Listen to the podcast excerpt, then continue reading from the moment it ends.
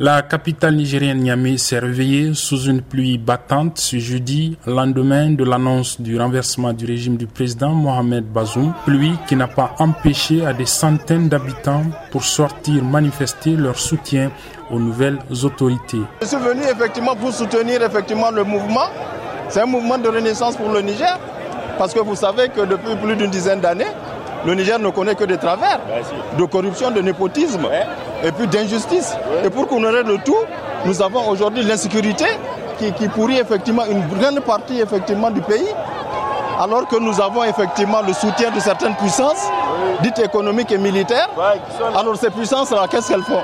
Quelle est la plus-value?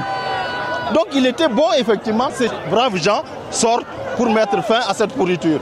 Tout de suite, nous attendons de ces militaires de rétablir l'ordre et la sécurité, de chasser toutes les bases militaires étrangères, principalement la base française, de ne pas céder à des pressions intérieures et extérieures, de savoir que le peuple est avec eux et de rétablir la dignité des Nigériens et du peuple nigérien, de mettre le Niger dans ses droits. Tout pays sérieux avec lequel on peut signer des accords, des partenariats bilatéraux, gagnant-gagnant, qui est sérieux, on est preneur. Mais les anciens partenaires, nous avons compris que c'est eux le problème que nous vivons.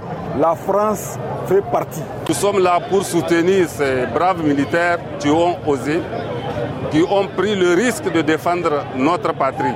Parce que nous sommes arrivés à un point où personne n'a espoir que le Niger allait vivre encore.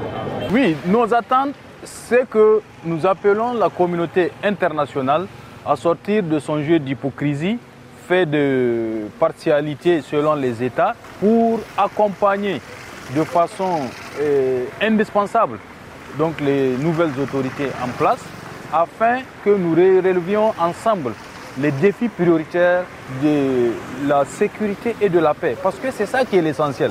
Il n'y a pas encore à l'instant de précision sur le chef du groupe de militaires réunis au sein du Conseil national pour la sauvegarde de la patrie, le CNSP.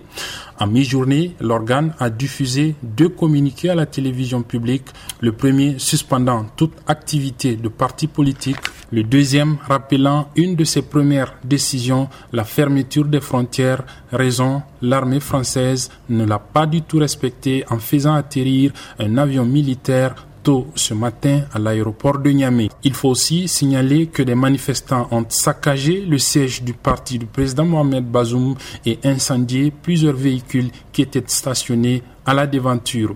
Abdulrazak Idrissa à Niamey pour VOA Afrique.